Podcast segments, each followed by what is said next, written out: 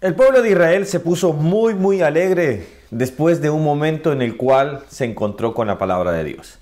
Hoy vamos a ver la alegría del pueblo de Dios en la fiesta de los tabernáculos.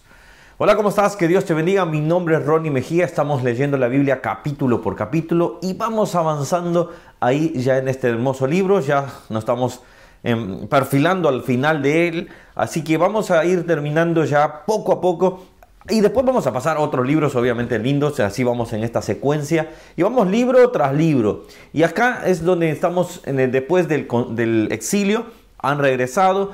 Ellos se están dando cuenta de sus pecados, se están dando cuenta de sus errores. Ya terminaron el muro, lo hicieron en 52 días. Habían pasado 100 años y no lo habían hecho.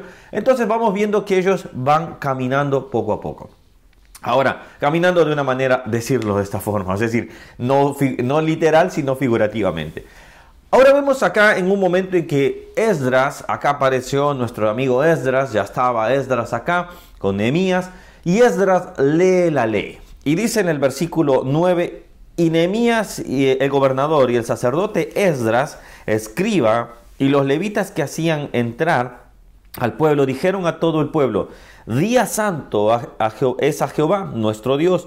No se entristezcan ni lloren, porque todo el pueblo lloraba oyendo las palabras de la ley. Esto es algo hermoso, porque la palabra no es que nosotros busquemos estar tristes con la palabra. Cuando la palabra nos muestra nuestros pecados, nuestros errores, nuestras falencias, nos, nos muestra que somos es, eh, un ser humano pecador, obviamente. Nadie le gusta escuchar esta, esta palabra, pero somos pecadores, somos eh, malos. Pero cuando nos damos cuenta y en ella encontramos la dirección correspondiente, entonces nos encontramos a nosotros mismos eh, en falta con Dios y ahí nos, da esa, reacción de poder decir, Señor, perdona mis pecados. Esto es lo que estaba pasando con el pueblo. No es que estaban llorando, este por llorar, no estaban, estaban llorando de tristeza por haber faltado al ser más fiel que les había tocado, al ser más hermoso que les había dado la guía y la, eh, la provisión, la dirección, etc. Entonces ellos se encontraron en falta y eso es lo que produce eh, la palabra al pecador. Obviamente, nosotros predicamos la palabra y la persona tiene que encontrarse a sí misma, darse cuenta. Nosotros en la iglesia justo estamos estudiando, eh, estudiando las bienaventuranzas y cuando nos damos cuenta, eh, la primera bienaventuranza que es eh, bienaventurados los pobres de espíritu, los mendigos, los que saben que no pueden hacer nada, sino que solo por gracia reciben, lloran. Y ahí viene la segunda. Bienaventurados los que lloran, porque ellos te dan consolación. No solo un lloro de, dolor, sino un lloro de saber y decir, yo soy pecador, yo he faltado a la ley de Dios, perdóname Señor. Y recibirán consuelo. Entonces, esto es lo que están recibiendo ellos. Consuelo. Ellos se están dando cuenta de su pecado y los otros les dicen, callen, tranquilos, porque el Señor también está perdonando. Ahora, ¿qué sucede después? Y esto es algo lindo. Este, este capítulo trata de este, de este momento donde ellos se encuentran con la palabra, lloran por la palabra, pero al mismo tiempo encuentran la alegría de su liberación.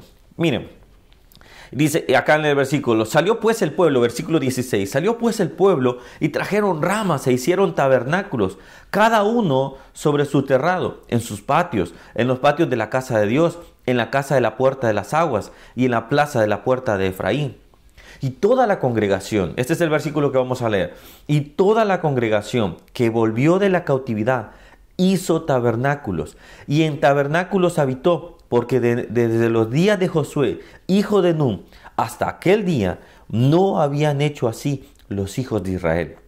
Y hubo gran alegría, muy grande. ¡Qué tremendo! Han pasado mil años, por decir así, y no habían hecho nuevamente. Se habían alejado.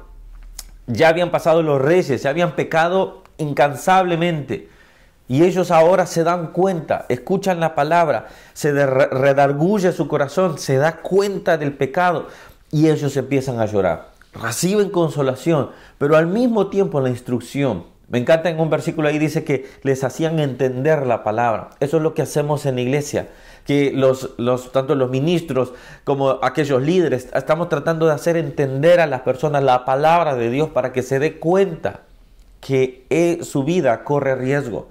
Ahora, Acá ya había alegría, acá ellos ya se habían quitado las lágrimas, encontraron consolación y pasaron a la fiesta.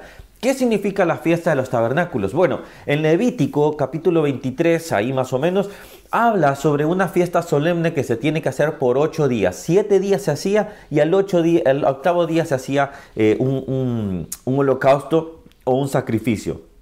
En esto ellos iban a estar leyendo la palabra y, y, se iban a dar cuenta qué es lo que tenían que hacer. Bueno, esta fiesta trata, los tabernáculos, era hacerla de ramas y recordar el tiempo del éxodo, de que salieron de Egipto, cómo Dios proveyó, cómo Dios los cuidó durante ese tiempo.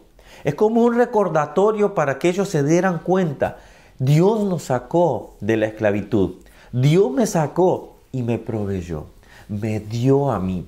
¿Sabes? Esto es lo que nosotros debemos hacer. No es que vamos a hacer en el terrado, en, nuestras terrazas o en los patios, vamos a hacer este, las, los tabernáculos. No, no, no estoy diciendo que vayamos a hacer eso, porque eso, es, eso era para el pueblo de Israel en ese momento. Y bueno, hasta, hasta no sé si hoy creo que siguen celebrándolo, pero no sé si tan así fielmente. Pero el punto es el siguiente. De una manera figurativa, de una manera nos está diciendo a nosotros que nosotros debemos no añorar la vida, tras, la, vida pasada, no desear la vida pasada, sino decir, Dios me sacó de mi esclavitud, me dio, me proveyó, me libró, pero al mismo tiempo me sustentó. Eso es hermoso. Dios no solo te saca de la esclavitud, sino que te provee una vida diferente. La pregunta que aquí voy terminando es, ¿Has dejado la esclavitud 100%? ¿Has dejado que el Señor redarguya tu corazón, lo, lo, haga blando y que lo deje de hacer roca y se haga de carne para que Él atesore la verdad de la palabra? Si es así, bien hecho. Si no es así, bueno, es el tiempo de empezar a decir al Señor, Señor, simplemente, libérame.